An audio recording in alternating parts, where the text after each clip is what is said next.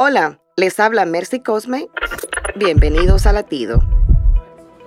Proverbios 17:17 nos dice, un amigo es siempre afectuoso y en tiempos de angustia es como un hermano. ¿Has pasado por un momento difícil en que un amigo se comportó como tu hermano?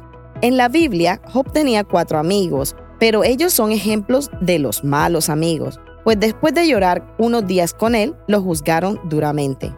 Ahora, los cuatro amigos que subieron al paralítico por el techo de una casa para que Jesús lo sanara es un buen ejemplo de un amigo. Sin embargo, el mejor ejemplo lo tenemos en Jesús, quien es amoroso, compasivo y leal.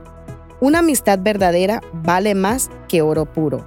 Hoy te invito a seguir el ejemplo de Jesús y ser un amigo de los que se puede contar con la mano. Para escuchar más latidos, visita salvationarmyradio.org.